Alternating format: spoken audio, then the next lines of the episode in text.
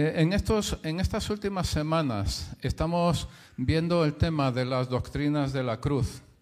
Y se trata de doctrinas nucleares en nuestra fe porque estamos desgranando nada menos que la obra de Jesucristo, lo que supone para nosotros su sacrificio en la cruz y su resurrección, y no solo para nosotros, sino también la extraordinaria importancia sobre cielos y tierra de lo que sucedió hace dos mil años cuando, a falta de otro que pudiera eh, hacerlo, el mismo Dios tomó las riendas por medio de Jesucristo para proveer salvación y vida eterna para todo aquel que cree en Jesús. Eh, de todo pueblo, de toda lengua, de toda nación y de cualquier época. La Biblia dice que todo aquel que cree en Jesucristo no va a ser avergonzado, que quien clame a Él jamás va a ser abandonado, que del interior del que cree en Jesucristo van a manar ríos de agua viva, que el que invocare el nombre del Señor será salvo. Y quiero tirar un poquito de historia y eh, porque eh, tirar un poquito de historia porque, eh, claro, nuestro interés como creyentes siempre es, vamos, vamos a la iglesia primitiva, vamos a la iglesia, a aquellos que conocieron físicamente a Jesucristo o que eran descendientes directos de ellos, y ese siempre es nuestro interés. Pero, pero la historia del cristianismo está llena de personas que han buscado con toda su energía vivir en la palabra de Dios y, desarrollar esa fe poderosa, esa fe característica de, un verdadero cristiano. Y ahora hay un montón de personas también, pero no podemos olvidar eh, un cristiano que solo hace referencia al siglo I, a la iglesia del siglo I, y se olvida de todo lo que hay en medio. Estás perdiendo una visión, estás perdiendo una. Eh, eh, dejando de captar mucho de la profundidad del cristianismo. Y a principios del siglo XX, Dios derramó de su espíritu y comenzó un avivamiento extraordinario en la calle Azusa, que no sé cómo se pronuncia, cómo se escribe así Azusa, pues es como lo digo, ¿no? En Los Ángeles. Y fue un estallido de luz que extendió su resplandor de salvación y libertad en el espíritu por todo el mundo, aunque ciertamente no partían de cero. Un par de años antes, allá por 1904, había habido un gran avivamiento en Gales. Se calcula que en seis meses en Gales, allá por 1904, llegaron como 100.000 personas a Jesucristo. 100.000 personas a Jesucristo, que se dice pronto, ¿no? Ese, ese avivamiento fue iniciado por un tal Evan Roberts que tenía como 26 años. Y había en esa época una profunda inquietud espiritual en muchos lugares, en muchas iglesias, en muchos creyentes. Y volviendo a la calle Azusa, se trató de un tiempo transformador en el que la vida entera de una multitud de personas fue cambiada de dentro a fuera, como se hacen las cosas de Dios, cambiar de dentro a fuera, al revés de lo que nos quiere, nos quiere enseñar este mundo que nos rodea. Eh, eh, mira afuera y serás feliz. Y no, Dios dice, no, tienes que ser transformado desde dentro y entonces sí alcanzarás la, felicidad, ¿no? Para esas personas, el mundo entero había perdido su brillo y empezaron a suceder cosas sobrenaturales porque Dios se estaba manifestando con su presencia. Y por cierto, el pastor que fue usado por Dios principalmente en ese avivamiento tenía 35 años. Cuando yo estaba leyendo esto, que está al alcance, ah, con internet puedes ver tantas cosas, ¿verdad? Yo estaba pensando, jo, yo tengo algunos años más allá de 35, ¿no? Eh, y hay algo, hay algo, vosotros que tenéis un poco menos de edad que de la que yo tengo, soy jovencito, pero un poco menos, en fin. Aquellos que tenéis un poco menos, mira, Dios está esperando. Esto que pasó aquí ha pasado en, tantas generaciones en tantas épocas en tantos lugares y es algo disponible para ellos. Ahora, aunque yo tengo quizá algunas canas, yo no estoy dispuesto a oponerme al movimiento de Dios a lo que hace Dios a fecha de hoy aquí entre nosotros. Y si tú tienes una edad parecida a la mía, un poco menos, un poco más, la que sea, es también mi exhortación esta mañana, ¿vale? Se referían a ellos, a estos hombres, a esta gente de la calle Azusa, como el movimiento de santidad, porque enfatizaban la santificación personal y la obra del Espíritu Santo. Eran claramente diferentes al resto de personas alrededor. Ellos no atendían y dejaban pasar aquellos, aquello que pensaban que no agradaba a Dios y fueron, fueron influidos tan fuertemente por el reino espiritual que perdieron todo interés en las cosas naturales. Seamos sinceros, hoy en día pocos creyentes entienden el significado de la santidad y aún menos entienden la importancia del Espíritu Santo en la santidad. Santidad, santificación, significa ser separado para Dios. No se trata de algo puntual, sino del día a día. Significa que tu conducta se ordena según la palabra de Dios y el soplo del Espíritu. Santidad es también tener la misma mente de Dios, abandonando las formas de entender, pensar y actuar del mundo que nos rodea y vivir viviendo en sintonía con Dios. Y no sucede por casualidad, sino que requiere una decisión de la voluntad, tomar hoy la decisión de amar a Dios sobre todo y sobre todos. El problema, queridos amigos, es que nuestro mundo está gobernado en su mayor parte por el diablo. ¿Cómo podemos evitar perdernos en ese entorno que nos rodea claramente hostil? ¿Cómo podemos separarnos en ese mundo claramente hostil. Y la respuesta la podemos encontrar en Juan 17, 17. En ese versículo, Juan 17, 17, Jesús estaba hablando con el Padre sobre aquellos que creyeran en Él. Y Jesús dijo, santifícalos en la verdad. Tu palabra es verdad. Puedes imaginarte a Jesús clamando clamando a Dios Padre, Padre, santifícalos en la verdad. Padre, tu palabra es verdad. Cuando creímos en Jesús, nosotros nacimos de nuevo y fuimos separados espiritualmente del reino de la oscuridad y apartados para el reino de luz. Pero hay dos tipos de personas que por distintos motivos se detienen en ese proceso. Algunos experimentan esa separación inicial, pero siguen viviendo su vida como antes de conocer a Jesucristo, ¿vale? Algunos, lo repito, algunos experimentan esa separación inicial, pero siguen viviendo su vida como antes de conocer a Jesucristo. Espiritualmente están separados de la muerte, pero física y mentalmente todavía están sumergidos en el pecado.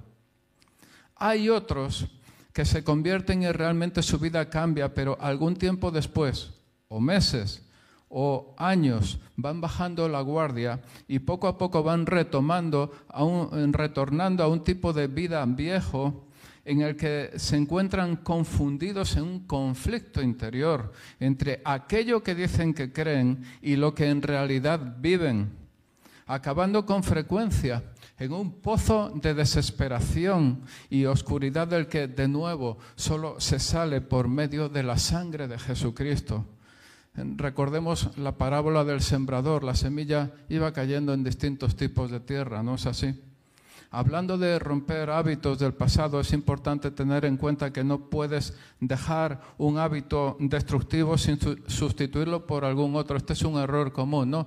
Quiero dejar de, quiero dejar de gritar, por ejemplo, quiero dejar de gritar. Es muy difícil romper un hábito destructivo sin hacer lo posible por sustituirlo por algún otro. Quiero dejar de gritar. Cada vez que me entran unas ganas terribles de gritar, voy a alabar a Dios por ejemplo. Cada vez, eh, eh, eh, cada vez que tengo la, tentación de, de, amargarme la vida, voy a glorificar a Dios por su bendición en mí, por su bendición en mi vida. Por ejemplo, es muy difícil muy difícil luchar contra un hábito destructivo sin, sin, sustituirlo por otro adecuado, ¿no? No puedes abandonar las cosas que tanto te atraen del mundo alrededor a menos que te vuelvas hacia algo más fuerte. Y puedes gritar y puedes llorar intentando quitarte de encima el pecado de tu vida, pero tu desesperación no te va a apartar de tu pecado. Dios sí. ¿Qué te sugiere la palabra santo o las palabras relacionadas santificar o santificación? El creyente normalito, el, creyente currito, no sé, no sé cómo llamarlo, ¿vale? Parece sentirse amenazado por la idea de santidad, pensando que es algo inalcanzable, quizá algo que los católicos afirman de ciertas personas, mi, madre tiene un taco de esos de un, taco de esos de, esos que es una hojita de día por día. Hay una cantidad de santos cada día, hay una cantidad del santoral. Es tan inmenso y seguro que solo han puesto ahí los que caben, ¿no? Entonces alguno piensa, hombre, el santo, santo, eh, los que hay ahí, san no sé qué, ¿vale? Entonces, eh, quizá algunos de nosotros pensemos, pues eso es externo a mí, eso no tiene que ver conmigo, ¿no? Algunos, algunos pueden pensar que, es, una, es el resultado de una exigente norma de vida que parece estar muy lejos, demasiado lejos de él y como que o se recibe o no se recibe.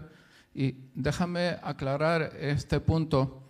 Una cosa es el, mandamiento o tarea que se nos encomienda y otra diferente es nuestra propia naturaleza. Quiero repetirlo también, ¿vale? Una cosa es el mandamiento o tarea que se nos encomienda y otra diferente es nuestra propia naturaleza. Es decir, una cosa es el hacer y otra cosa es el ser. Como creyentes, se nos dice que vayamos y hagamos discípulos a todas las naciones, ¿correcto? ¿Vale? ¿Sí? ¿Vale? Un discípulo ciertamente debe reflejar el carácter de Cristo en su propia vida, ¿correcto? Sí, Aquel que va a hacer discípulos previamente debe haber pasado el proceso en sí mismo, ¿correcto? Sí. Conocer a Jesucristo y tener tal intimidad con el Espíritu Santo que de forma natural esté produciendo lo que dice Gálatas 5, 22, 23. Que Gálatas 5, 22, 23 llama el fruto del Espíritu. Es amor, gozo, paz, paciencia, benignidad, bondad, fidelidad, mansedumbre y dominio propio. Esto leído tal como está en la Biblia de las Américas. Os recuerdo que la, la Biblia de las Américas es la versión oficial pública para nosotros como iglesia, ¿vale? Bien, entonces, hacer discípulos, tengamos en cuenta en lo que estoy hablando, que hacer discípulos es una tarea que se nos encomienda, algo que se nos encomienda manifestar el fruto del Espíritu en nuestra propia vida es naturaleza, nuestra naturaleza. Voy a repetirlo de nuevo, ¿vale? Hacer discípulos es una tarea que se nos encomienda. Manifestar el fruto del Espíritu en nuestra propia vida es nuestra naturaleza, o debe ser nuestra naturaleza. Lo que pasa, y vamos a vamos a aclarar un poquito las cosas. Lo que pasa es que si esperamos a que ese fruto del Espíritu sea perfecto en nosotros antes de ir a la tarea, antes de hacer la tarea encomendada, nunca vamos a hacer nada, porque el brote y la maduración del fruto en nosotros es un proceso que dura toda la vida.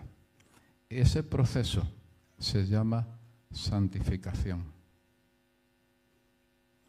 La santificación, que es el tema de hoy, dentro de las denominadas doctrinas de la cruz, que es el ciclo que estamos viendo, a diferencia de esas doctrinas, se trata de un proceso que requiere de forma ineludible la participación activa del creyente. La santidad comprende la completación de todas las áreas del ser humano. Esta palabra completación he tenido que buscarla tres veces en el diccionario de la RAE porque no estaba seguro de que existiera, ¿vale? Completación.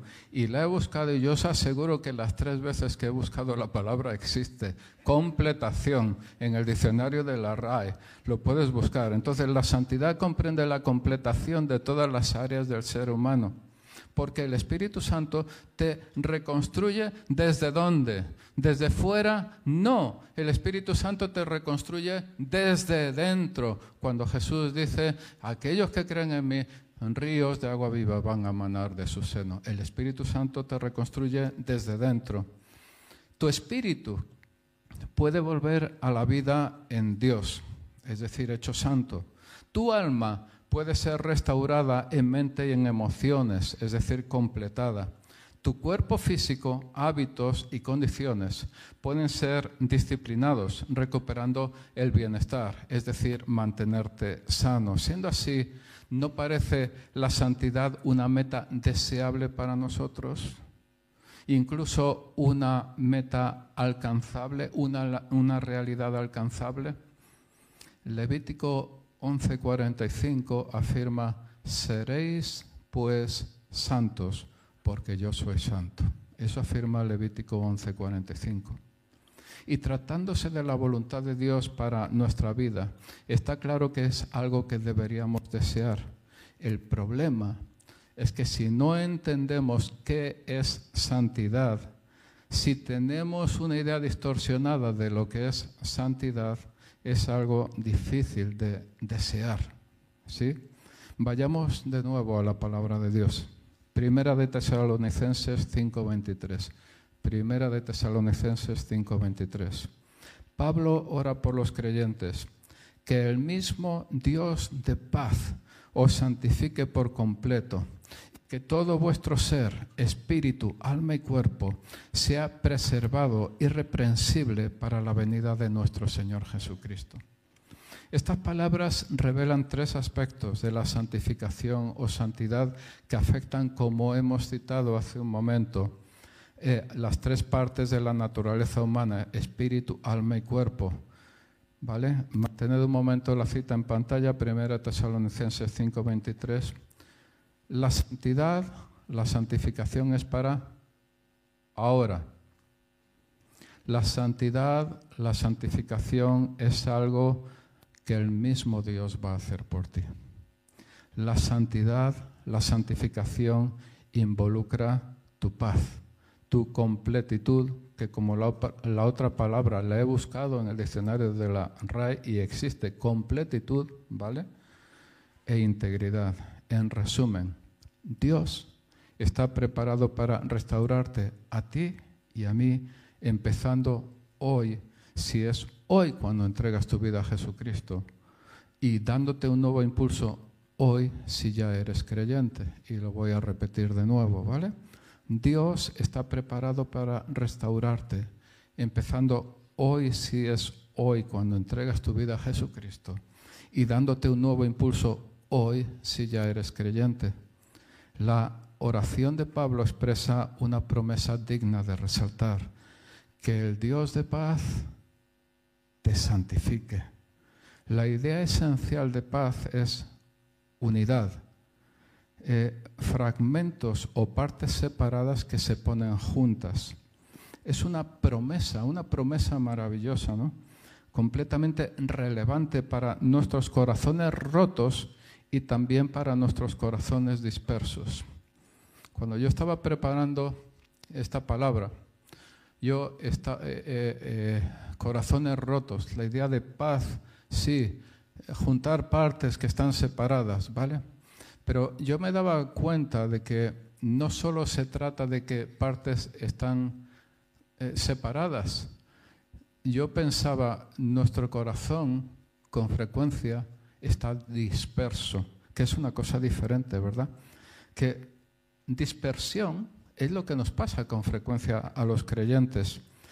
La multitud de haceres cotidianos, sumada a la extraordinaria, eh, a la extraordinaria oferta de dispersión que tenemos. La televisión, Internet, las redes sociales, etcétera, hace que nuestra mente esté en mil cosas al mismo tiempo, lo que quiere decir que no está en ninguna, pasando los intereses de Dios a un lugar secundario.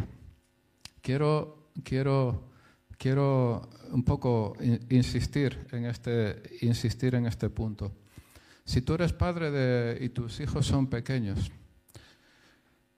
es algo que yo observo y observo y observo y observo. Y si tú estás pensando que estoy hablando de ti, te equivocas porque es algo genérico.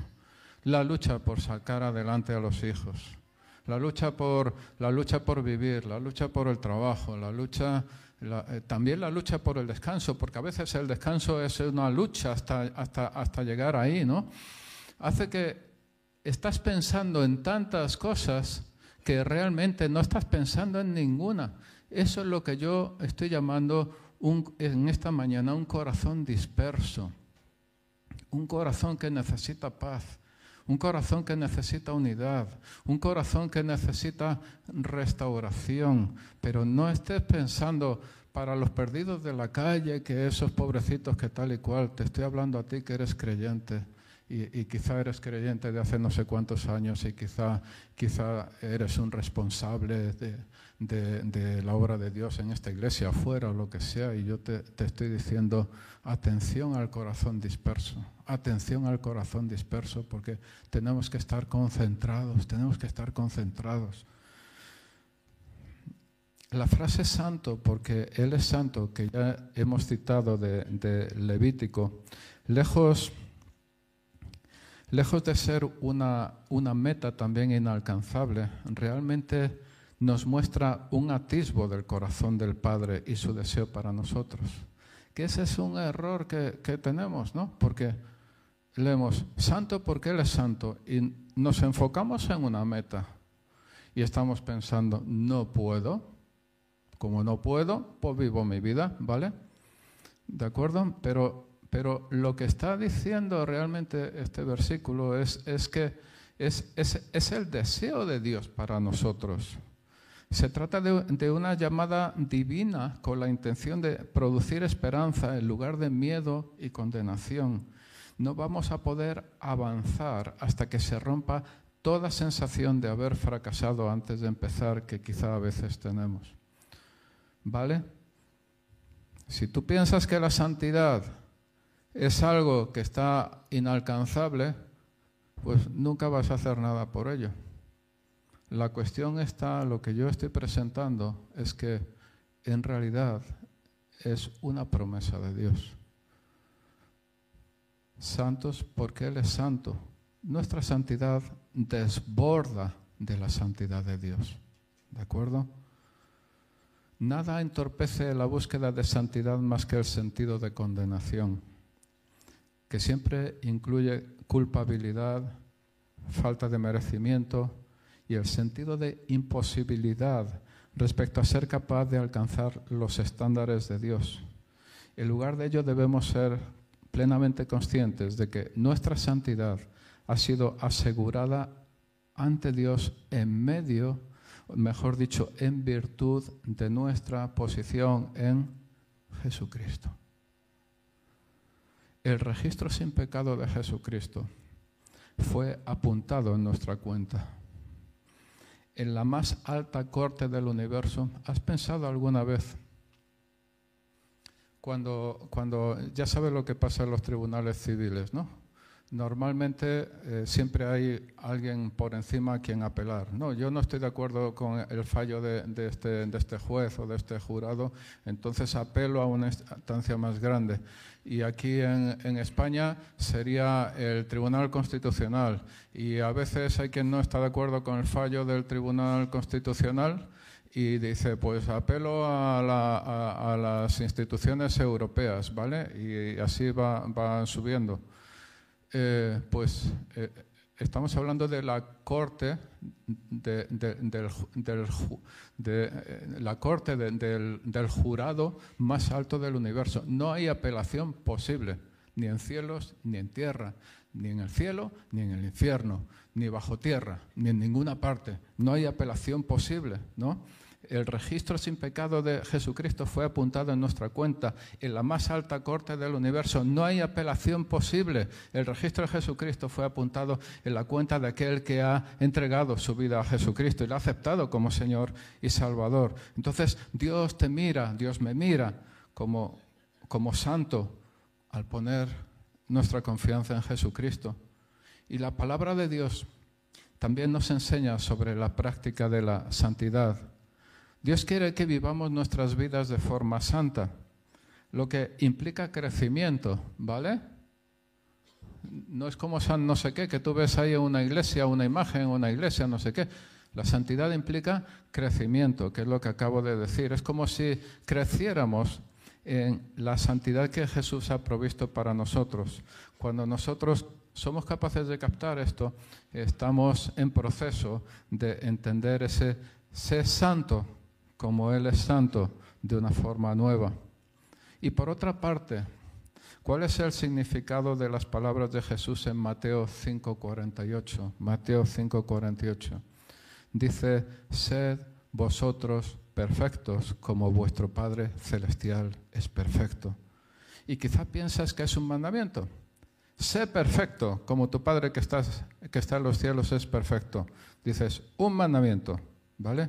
¿No será más bien una promesa? Lo que realmente dice es que puesto que tu Padre es perfecto, puesto que tienes los genes de tu Padre en ti, ten por seguro que ya estás camino a la perfección. Puesto que tu Padre es perfecto, puesto que tienes los genes de tu Padre en ti, ¿Cómo tienes los genes de tu Padre en ti? Por la sangre de Jesucristo. Volvemos de nuevo a la sangre de Jesucristo. Hijos de Dios, por la sangre de Jesucristo. Entonces, ya estás camino a la perfección. Y de este modo, nosotros llegamos a entender dos puntos importantes que nos llevan a la confianza respecto a nuestro propio futuro. Uno, la santidad es parte de la naturaleza inmutable de Dios. Dos, su promesa sobre nuestra nueva naturaleza, es decir, su naturaleza, nuestra naturaleza. La santidad es ese atributo de Dios por el que Él preserva la integridad de su propio ser.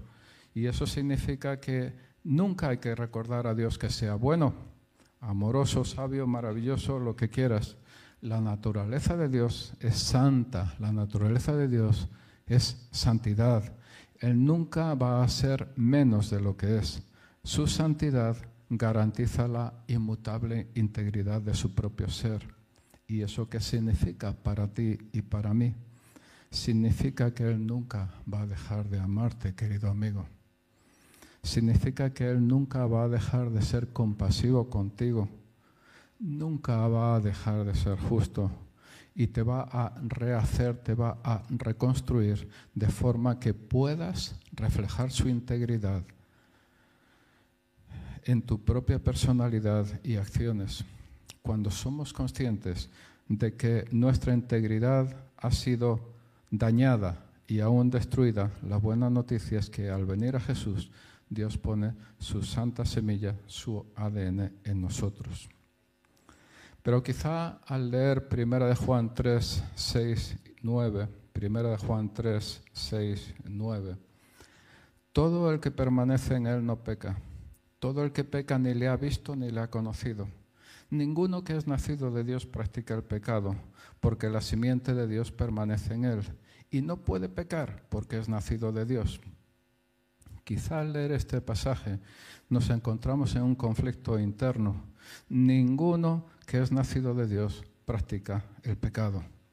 Yo he nacido de Dios, pero aún peco, amigo. Intento ser más santo, pero peco.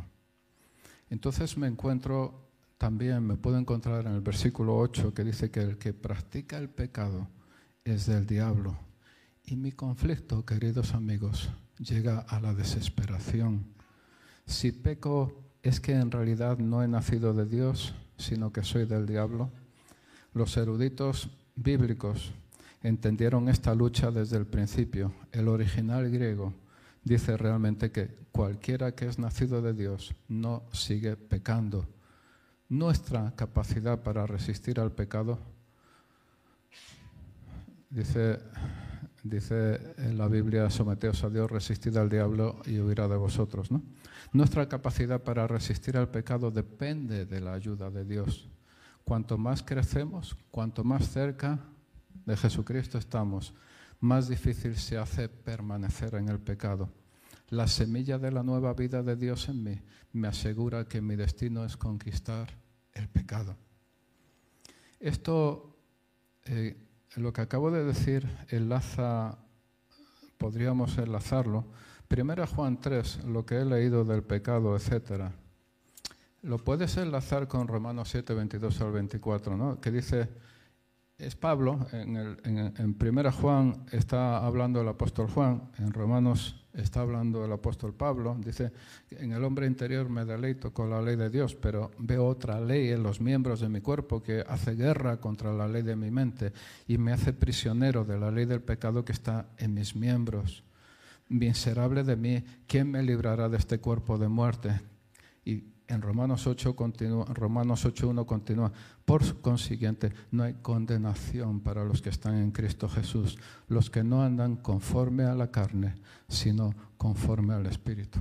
Es muy importante para aquellos que somos creyentes la convicción, la certeza de que la Biblia es consistente en sí misma, ¿vale?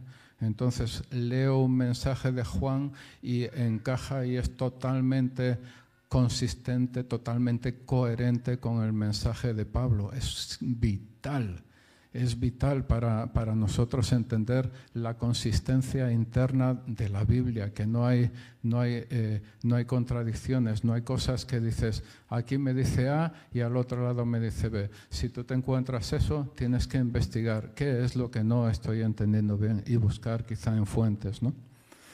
Eh, quiero pedir que vaya saliendo ya el equipo de alabanza por aquí, porfa, sí.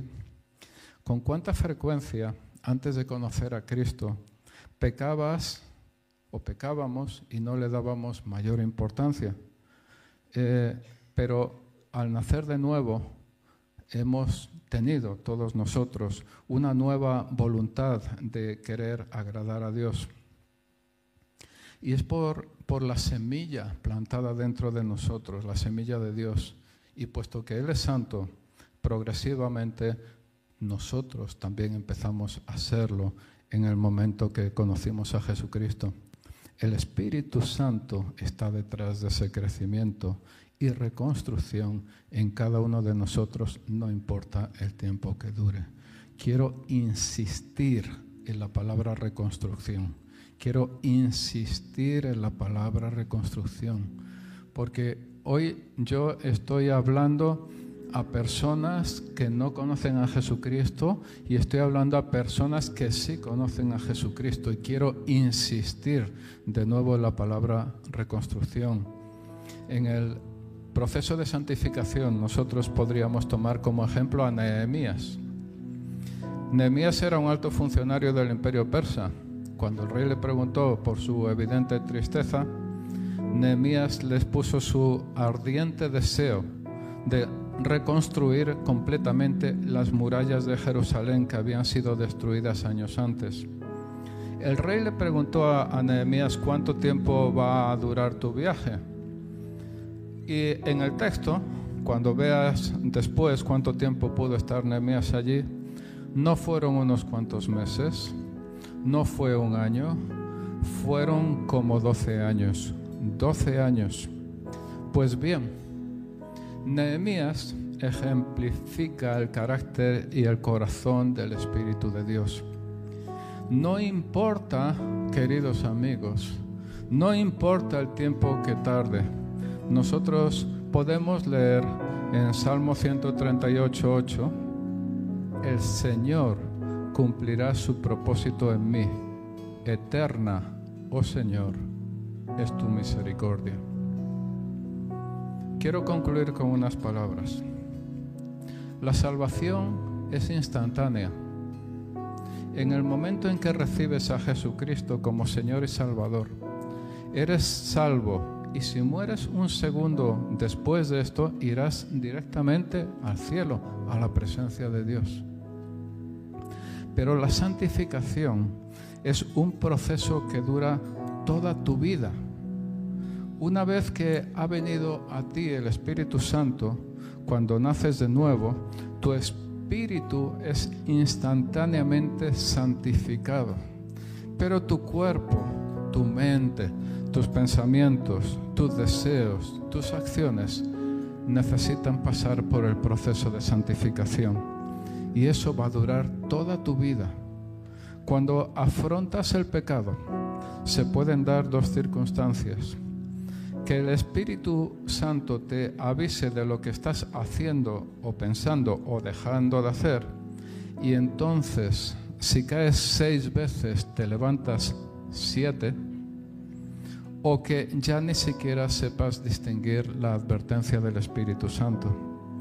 Y yo te digo ahora, querido amigo, ese es el tiempo de arrepentimiento y de volver al principio. Abandona tu pecado, no me importa si eres creyente o si no eres creyente. Yo te digo, abandona tu pecado y vuélvete a Jesucristo. Quiero pedir por favor que nos pongamos en pie, quiero pedir que en este, que vuelvas a, si lo has quitado, vuelve, volved a poner el Salmo 138, versículo 8. Salmo 138, versículo 8, quiero tenerlo en pantalla. El Señor cumplirá su propósito en mí. Eterna, oh Señor, es tu misericordia. El Señor cumplirá su propósito en mí. Eterna, oh Señor, es tu misericordia. Quiero, quiero pedir que cerremos los ojos.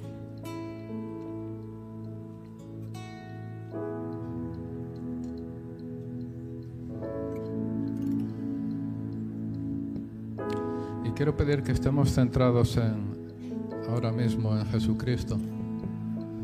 ¿Vale? Ojos cerrados solo es para estar más centrados más centrados en Jesucristo y en su palabra, más centrados en el Espíritu Santo que está aquí en medio de nosotros, que está aquí en medio de nosotros, oh Señor Dios nuestro.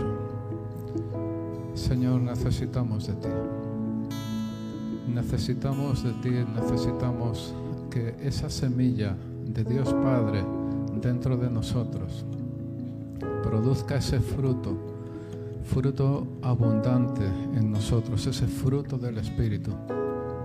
Padre, en nombre de Jesucristo, en nombre de Jesucristo, eh, rechazamos la dispersión de nuestra mente.